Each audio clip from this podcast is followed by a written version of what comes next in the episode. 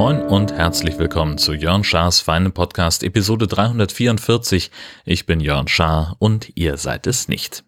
Ich prokrastiniere gerade so ein bisschen äh, vor mich hin, denn eigentlich hatte ich mir für heute erst vorgenommen, den lange, lange überfälligen Papierkram zu erledigen und äh, jetzt habe ich das schon seit einer Stunde nicht gemacht und da habe ich gedacht, dann kann ich auch erst noch podcasten, bevor ich mich mit den doofen Dingen des Tages beschäftige. Ähm, ja, und hier sind wir. Hallöchen. Ähm, Genau, ich wollte noch kurz erzählen, äh, ich war nochmal auf dem Golfplatz, aber nur kurz, äh, und zwar für einen Regelabend. Das ist etwas, das unser Club anbietet. Das eigentlich gibt's eigentlich für, für in nahezu allen Clubs, aber jetzt äh, geht das langsam auch wieder los. Pandemiebedingt war da eine längere Zeit wohl Pause ähm, und da habe ich gleich mal mitgemacht und es hat sich auch sofort gelohnt. Erstmal war es eine total nette Veranstaltung. Ich habe ja immer gedacht, so Regelabende, da sitzt man im Clubhaus und irgendjemand steht an, einem, an der Tafel und, und erklärt irgendwas. Nein, wir sind einfach äh, über äh, einen, die erste Bahn unseres Golfplatzes gegangen und haben ganz praktisch uns angeguckt, äh, an welcher Stelle welche Regeln gelten und unter welchen Umständen. Und da waren wir so, weiß ich nicht, 12, 13 Leute. Und eben unser Spielführer, ähm, der Regelpapst, äh, auch bei uns im, im Club, der sich wirklich um, mit, mit allem sehr, sehr gut auskennt. Und der hat uns einfach wirklich von Abschlag bis zum Loch einmal alle Sachen erklärt. Ähm, das meiste habe ich gedacht, weiß ich. Ja, Logen, klar, ich kenne mich aus auf dem Golfplatz. Äh, Regeln bin ich, äh, bin ich dabei. Äh, stellt sich raus, in der Zeit, wo ich jetzt nicht Golf gespielt habe, in den fünf Jahren, haben sich doch die Regeln ordentlich geändert. Und zwar 2019, da gab es äh, die größte Regelrevision seit 30 Jahren. Und äh, da hat sich doch eine Menge getan.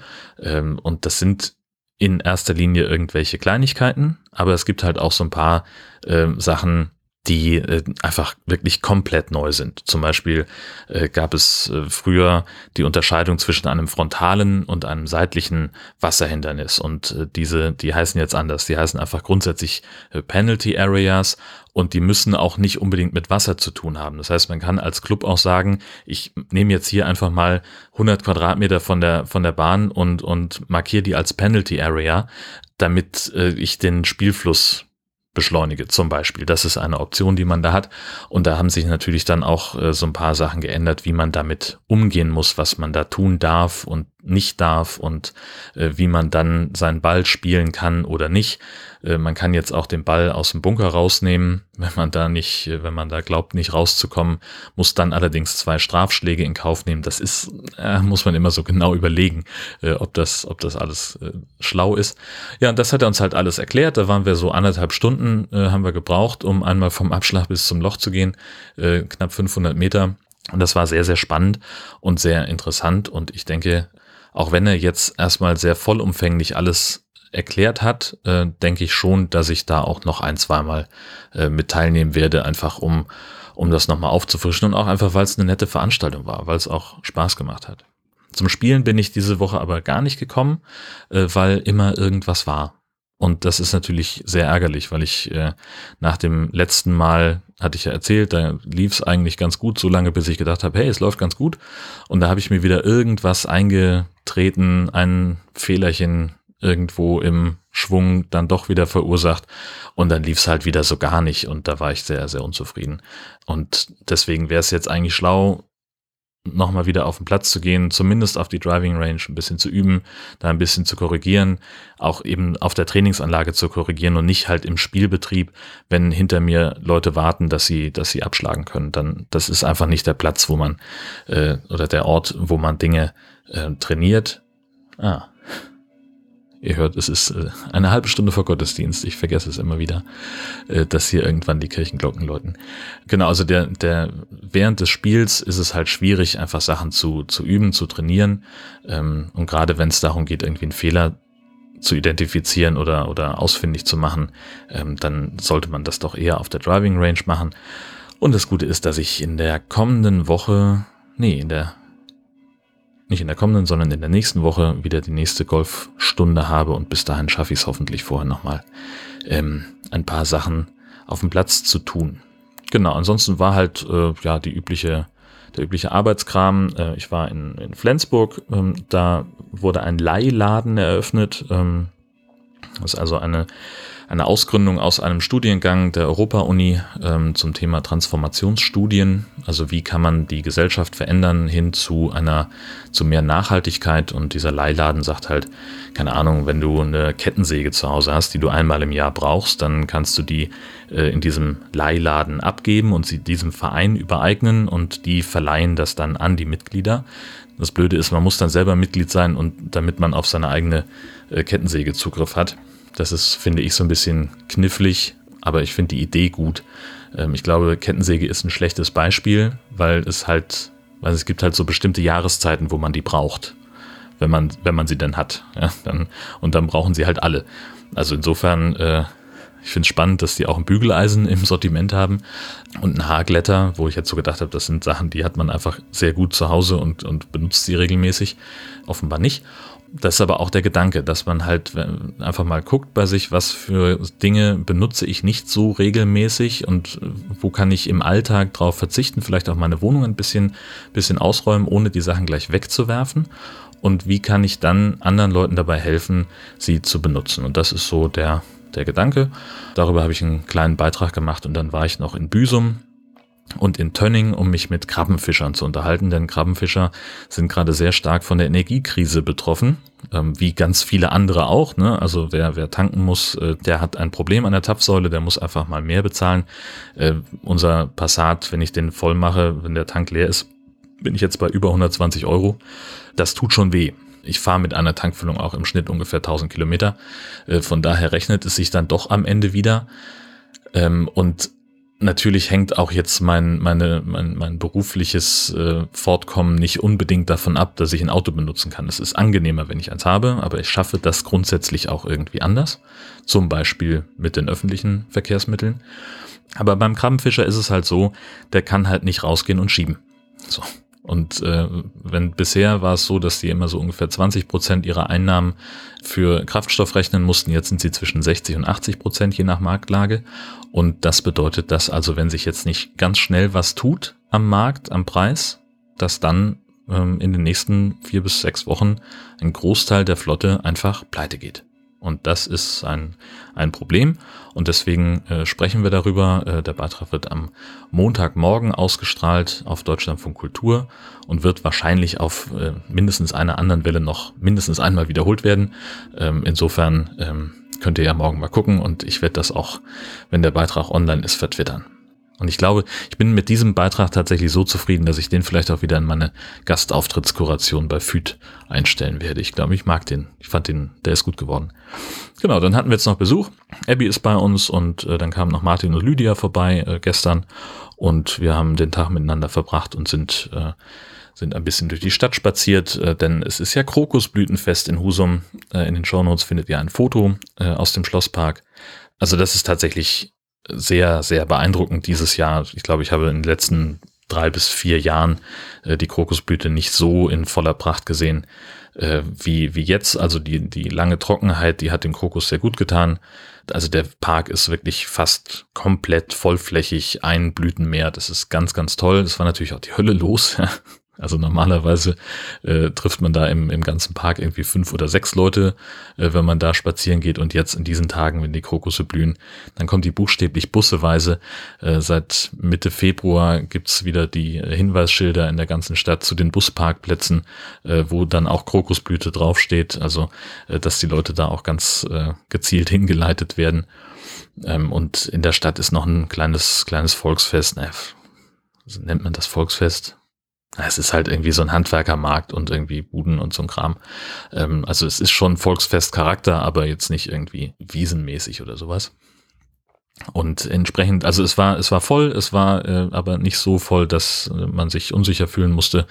Ähm, das ist ja immer das Schöne, wenn Sachen draußen stattfinden und es ein bisschen windig ist, ähm, dann, dann kommt man ja klar. Ähm, nichtsdestotrotz, ich war bereit, sozusagen die Maske zu zücken und zu sagen, jetzt äh, wird mir das hier zu eng hm, gab so ein, zwei Stellen, wo ich da tatsächlich drüber nachgedacht habe, weil es halt irgendwie so eine relativ enge Straße vom Marktplatz zum Schlosspark hin ist und da war wirklich, ähm, war es ein bisschen drängelig äh, und ja, ich merke, dass ich mich langsam wieder so dran gewöhne an Menschenmassen. Das ist ja, ist ja jetzt dann auch notwendig, ja. Jetzt lassen wir ja eine ganze Menge ähm, Maßnahmen fallen. Ähm, in Schleswig-Holstein sind sie offenbar noch ein bisschen vorsichtiger als in anderen Bundesländern und behalten zumindest die Maskenpflicht im ÖPNV noch bei. Ähm, das wird ja in NRW offenbar abgeschafft. Aber halt auch irgendwie so diese ganzen 3G-Regelungen. Ja, weil ist jetzt 3G oder nicht? Ach Gott, ich vergesse es immer. Also Gastronomie ist halt keine Maskenpflicht mehr. Ähm, ich glaube auch kein 3G mehr. Ähm, und, aber wir gehen sowieso nicht in Restaurants. Ähm, oder ja, wenn es irgendwie geht zumindest. Also wenn ich, manchmal bin ich unterwegs und da ist dann halt nichts anderes, da muss ich mich irgendwo reinsetzen. Dann suche ich mir aber bewusst irgendwas aus, wo ich viel Platz habe. Oder ich nehme was zum Mitnehmen und, und hole mir dann und, und esse das dann auf dem Parkplatz oder so. Das ist natürlich nicht so schön, aber äh, ich fühle mich da sicherer, anstatt mit, mit ganz vielen Leuten eben in einem engen Raum zu sitzen. Genau. Ja, ansonsten äh, haben wir fleißig gepodcastet. Äh, Dotti und ich haben am 15. die neue Episode Nord-Süd-Gefälle rausgehauen, die ähm, tatsächlich fand ich sehr, sehr witzig ist, weil wir halt über ein paar Sachen ähm, also wir hatten so, so ein paar Themeneinreichungen und wir haben äh, gemutmaßt, wie der Ablauf vielleicht gewesen sein könnte und hatten da wirklich ein paar sehr absurde Ideen. Ähm, ich habe wirklich gekichert bei der Nachbearbeitung. Äh, ebenso wie beim High Alarm Podcast, der jetzt heute am 20. rausgekommen ist, heute Morgen. Da ging es um einen Film von 1999 mit Casper Van Dien, den wir noch aus Starship Troopers kennen. Ähm, der spielt da einen äh, Meeresbiologen und das ist, äh, ja, hat einen, einen gewissen Spaß gemacht, den, den Film zu besprechen. Ähm, ja, hört da einfach mal rein. Ansonsten nervt mich Podchaser gerade. Ich habe letzte Woche äh, von Podchaser erzählt. Diese Mischung aus Social Network und äh, IMDB für Podcasts. Ist ja alles so ein bisschen Kaninchenbau. Ich habe irgendwie so ein bisschen den Anspruch zu sagen, okay, in zumindest für, für meine Podcasts möchte ich gerne diejenigen auflisten, die daran beteiligt sind. Also sprich, die Leute, mit denen ich das zusammen mache. Dann, wenn wir Gäste hätten, sollen die gerne da äh, benannt werden. Äh, und, und, diese Leute lege ich dann äh, nicht alle an. Das habe ich mir jetzt überlegt. Ich mache jetzt halt diejenigen, die einen eigenen Podcast haben, die werden, lege ich da an. Das Problem daran ist allerdings, das wird, damit wird es dann richtig zum Kaninchenbau, weil wenn ich jetzt, keine Ahnung, ne, also irgendwie ähm, Hobbyquerschnitt Björn, der äh, war bei mir vor Jahren zu Gast, als wir uns die Elbphilharmonie angeguckt haben. Äh, also lege ich den als Person an, als Creator in Podchaser und kann ihn dann natürlich auch seinem Hobbyquerschnitt-Podcast zuordnen. Jetzt hat er ja aber auch noch eine Beteiligung am Podcast Was. Den macht er zusammen mit äh, Stefan und mit Sven. Und die beiden haben ja wiederum auch nochmal eigene Podcasts, wo auch wieder Leute beteiligt sind, die im Zweifelsfall auch nochmal eigene Podcasts haben. So, das ist schon mal das eine, wo ich, also wo ich mich gerade so ein bisschen ausbremse und sage, okay, ich mache es jetzt halt nicht komplett so, sondern ich mache halt, ich lege halt eine Person an und ordne die deren Podcast zu und das war's. Weitere Beteiligte sollen die dann irgendwann selber machen, wenn sie das unbedingt wollen. So, das ist schon mal das. Aber was mich ärgert, ist, dass äh, ganz viele Sachen halt einfach noch nicht so hundertprozentig funktionieren. Also erstmal dieser, dieser Prozess von ähm, eine, eine Person anlegen, das dauert halt im Schnitt 24 Stunden bis das, ähm, bis dieses Profil dann öffentlich ist. Und dann muss auch die Zuordnung zu einem Podcast oder zu, äh, ein, ein Gastauftritt in einer einzelnen Episode nochmal durch so einen Moderationsprozess. Und dann funktioniert das häufig nicht. Also das, das ist halt das, was mich gerade kolossal nervt. Ich habe den, den, den High Alarm Podcast angelegt, da sind äh, Benny und, und ich dabei. Und Benny ist selbstverständlich genauso wie ich da auch als, als Host, als Moderator eingetragen. Jetzt ist es aber so, dass bei Benny komischerweise nicht die weiteren Episoden veröffentlicht werden. Also die Episode vom High Alarm, die wir heute veröffentlicht haben, da stand er dann nicht als, als Moderator mit drin. Warum auch immer. Und dann habe ich also da versucht, das nachzugucken und das muss jetzt dann wieder durch einen Verifikationsprozess, warum auch immer, weil die Person ist verifiziert, der Podcast ist verifiziert und ich habe denen klar gemacht und auch nachgewiesen, dass ich da der Administrator bin. Also gibt es eigentlich keinen Grund, da jetzt zu sagen, wir, wir düdeln da noch ewig rum. Machen sie aber trotzdem. So, und dann ist es halt, kommt dann noch dazu, dass es halt, wenn man am, am Handy irgendwie was macht, dann gibt es auch ständig irgendwelche Fehlermeldungen, die komplett kryptisch sind. Und dann heißt es halt, ja, schreiben Sie unseren Support oder äh, joinen Sie unseren Slack-Channel, wo ich halt sage so, nein, ich will einfach ein Formular auf dieser scheiß Seite haben, wo ich das eintragen kann. vor allen Dingen möchte ich, dass der Mist einfach funktioniert. Ja, die haben irgendwie wochenlang Werbung gemacht hier bei, bei Critland in seinem Podnews Newsletter und sind mir damit auf den Keks gegangen, dass es die jetzt gibt und waren dann noch irgendwie zu Gast und haben dann noch irgendwie bei Podland erzählt, wie, wie toll das alles ist und was man da alles machen kann. Ja, dann funktioniert der Mist nicht richtig, sondern ist einfach nervig. Dauert ewig und, und das nimmt mir dann auch so ein bisschen den, den Spaß daran. Was auf der anderen Seite gut ist, denn dann verbringe ich da nicht so viel Zeit mit irgendwelche Leute anzulegen. Ja, und äh, kostenlos in deren Datenbank einzutragen. Das muss man ja fairerweise auch mal sagen. Gut, aber dann äh, kommen wir noch äh, kurz zu Feedback, denn zum Thema Wasserkocher haben mir äh, mehrere Menschen geschrieben, zum Beispiel Karl Thomas, der sagt, äh, das sind einfach Arschlochgeräte. Im Regelbetrieb ist es so, dass das kochende Wasser oder der entstehende Dampf einen steigenden Innendruck zur Folge hat und der durch seine pure Präsenz den Hauptschalter des Gerätes auf Aus bewegt. Neue Geräte haben zusätzlich eine Sicherung, die dafür sorgt, dass der Schalter auf Aus springt, sobald man den Kocher vom Sockel nimmt. Im von dir beschriebenen Szenario war beides nicht gegeben, sodass man nur hoffen kann, dass es einen Thermoschalter gibt, der die Temperatur auf irgendwas kurz über 100 Grad begrenzt oder irgendwann die Heizspirale den Hitzesuizid begeht. Ich habe das Problem für mich so gelöst, dass ich immer etwas Wasser im Wasserkocher lasse, aber auch das ist im Hotelzimmer nicht die Lösung der Wahl. Alles blöd. Ja, tatsächlich ist ja mein Verdacht, dass es diesen Hitzeschalter eben gerade nicht gab in dem Gerät. Ja, äh, schwierig schwierig, schwierig, schwierig. Ähm, und vor allen Dingen dann auch im Zusammenhang mit dieser Reaktion an der ähm, vorne am, am Desk, ähm, dass sie sagt, ja, dann muss ich den, den Leuten vom Housekeeping nochmal sagen, dass sie darauf achten sollen. Nein, kauft einfach Geräte, die sicher sind und die keine Brandgefahr darstellen. Meine Güte, ist doch alles nicht so schwer. Wenn ich jetzt besoffen ins Bett gefallen wäre und wäre irgendwie bewusstlos gewesen, dann hätte es möglicherweise anfangen können zu brennen. Punkt wenn, wenn der nicht irgendwie vor lauter Hitze schon angefangen hätte zu knacken und irgendwelche äh, Geräusche gemacht hätte, hätte ich da auch überhaupt gar nicht drauf gekommen, äh, da irgendwie mal nachzugucken, was mit diesem Wasserkocher ist, weil der mich halt auch einfach mal null interessiert. Und Wasserkocher brauche ich nicht. Punkt.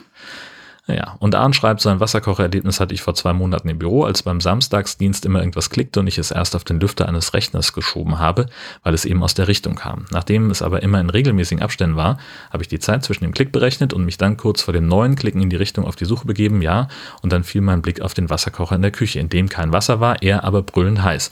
Ich habe ihn also sofort vom Netz getrennt und in die Spüle gestellt und dann haben wir ihn weggeworfen und einen neuen gekauft, mit dem das nicht mehr passieren kann. Ja, das ist auch äh, die einzig richtige Vorgehensweise. Das würde ich auch von diesem Hotel erwarten. Mal gucken, wenn ich, ob ich irgendwann nochmal da absteige und ob sich das dann da verändert hat. Und weil wir gerade vom Prokrastinieren sprechen, ich habe so sehr keinen Bock auf Papierkram, dass ich jetzt nochmal zu den 1000 Fragen greife. Wie immer, per Zufall ausgewählt, beantworte ich einige Fragen aus einer Liste von 1000 Stück, die man sich stellen kann, um sich besser kennenzulernen. Viele von denen beantworte ich nicht, weil sie mir zu privat sind. Andere kann ich nicht beantworten, weil ich nicht äh, zur Zielgruppe gehöre oder weil die einfach so pseudophilosophisch sind, dass es da keine vernünftige Antwort drauf gibt. Ja, bestes Beispiel. 924. Inwiefern gleicht dein Leben einem Märchen? Ich würde gern mal 100 Jahre schlafen. Ich habe einen Garten, der komplett außer Kontrolle ist. Ah, die Rosen sind aber auch kaputt, also von daher geht so. Ja, das ist äh, im Wesentlichen das und irgendwas mit Haaren ist auch immer. Ja. Ja, wenn alles möglich wäre, welches Tier hättest du gerne als Haustier? Ach so, wenn alles möglich wäre. Aha, also nicht reguläre Haustiere, sondern egal, wenn alles egal wäre, welches Tier hätte ich dann gern? Okay. Ähm, äh, tatsächlich gar keins. Also ich finde den Hund super. Ich habe das echt genossen, als wir damals einen Hamster hatten. Aber eigentlich ist es ja schon so, dass Tiere am besten in Freiheit aufgehoben sind. Und was soll ich mit dem Nilpferd zu Hause? Nee, also ich wüsste, ich wüsste ehrlich gesagt nicht, was ich. Nee, also ich habe, früher habe ich immer so gedacht, Wellensittich wäre cool, aber dann ist mir aufgefallen, die müssen immer zu zweit sein und am besten ist auch, wenn die, wenn die frei rumfliegen können. Ähm, also nicht, nicht die ganze Zeit, sollen sie nicht, aber immer mal. Und dann tendieren die ja nicht dazu, sowas wie ein Katzenklo zu benutzen. Ähm, insofern hat man dann auch wieder mehr Stress und die knabbern auch alles an. Nee, also meinetwegen ähm, sollen gerne alle Tiere in Freiheit sein. Ich muss nicht unbedingt ein Haustier haben. Auch wenn es sehr schön ist, wenn man einen kleinen Hund zu Hause hat, der zum Kuscheln aufs Sofa gesprungen kommt. Das ist einfach so. 843. Was würdest du tun, wenn Geld keine Rolle spielen würde? Das ist tatsächlich eine Frage, die ich mir relativ regelmäßig stelle. Und ich weiß einfach, ich, ähm, also ich glaube, wenn man, wenn man so viel Geld hat, dass es keine Rolle mehr spielt, muss man ja nicht unbedingt arbeiten. Das ist, glaube ich, der erste Impuls, den, den ganz viele Menschen haben, dann höre ich auf zu arbeiten und mache nur noch das, was mir Spaß macht. Aber ich sage, man muss eine Beschäftigung haben. Man muss irgendwie was haben, mit dem man sich sinnvoll beschäftigen kann, damit man nicht irre wird. Denn wenn man, wenn man das nicht hat, dann fängt man auf einmal einen Krieg mit dem Nachbarland an. Insofern, mm, mm, da muss man also irgendwas Sinnvolles muss man haben. Und dann hängt es natürlich davon ab, also ich bin ja nicht alleine. Klar, wenn ich so viel Geld hätte, dass nichts mehr eine Rolle spielt, dann müsste meine Frau auch nicht arbeiten. Ich weiß aber, dass sie gerne weiterarbeiten würde klar, man spinnt ja immer mal so rum und sagt, was würden wir jetzt machen, wenn wir, keine Ahnung, irgendwie so und so viele Millionen im Lotto gewinnen würden. Also an manchen Tagen denke ich mir, ich würde dann auch weiterarbeiten, aber halt anders. So sehr punktuell und, und irgendwie äh, mehr so in, in, in vielleicht so in diese Richtung Feature-Produktion gehen. Dass ich halt ab und zu mal ein Thema aber dafür sehr ausführlich behandle das könnte ich mir vorstellen.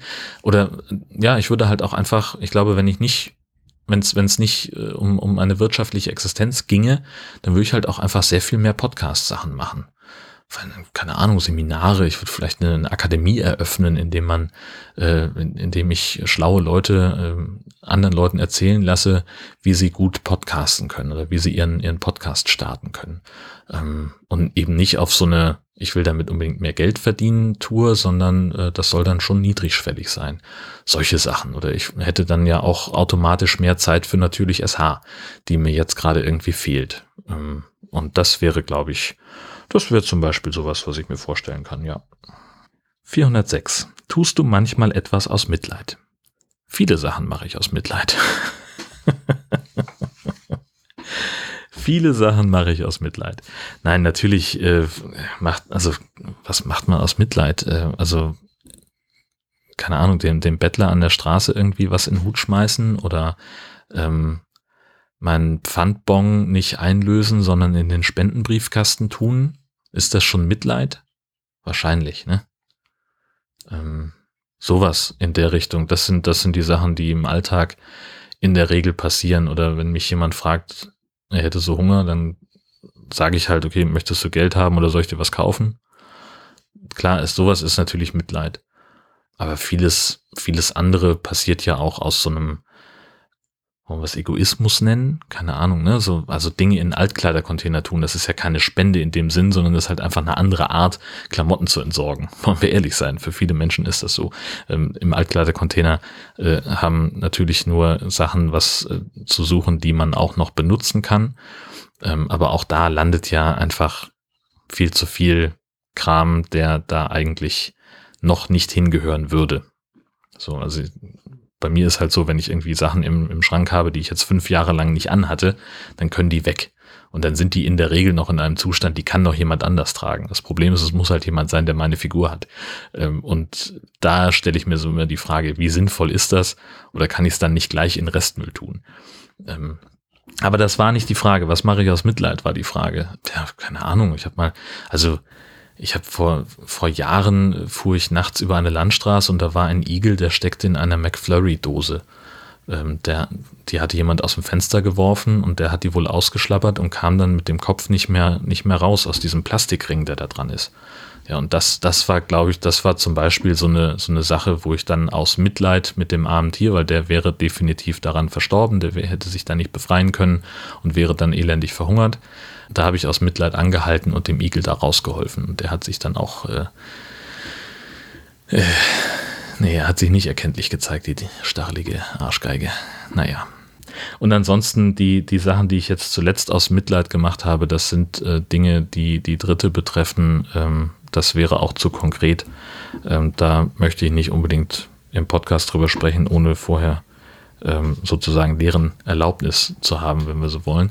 Und insofern schließen wir einfach mal mit dem Satz, im Übrigen bin ich der Meinung, dass die Aktivitäten von Horst Seehofer und Georg Maaßen von einem unabhängigen Untersuchungsausschuss untersucht werden sollten. Bis das passiert oder bis hier eine neue Folge von Jörn Schaas für einen Podcast erscheint, wünsche ich euch eine fantastische Woche.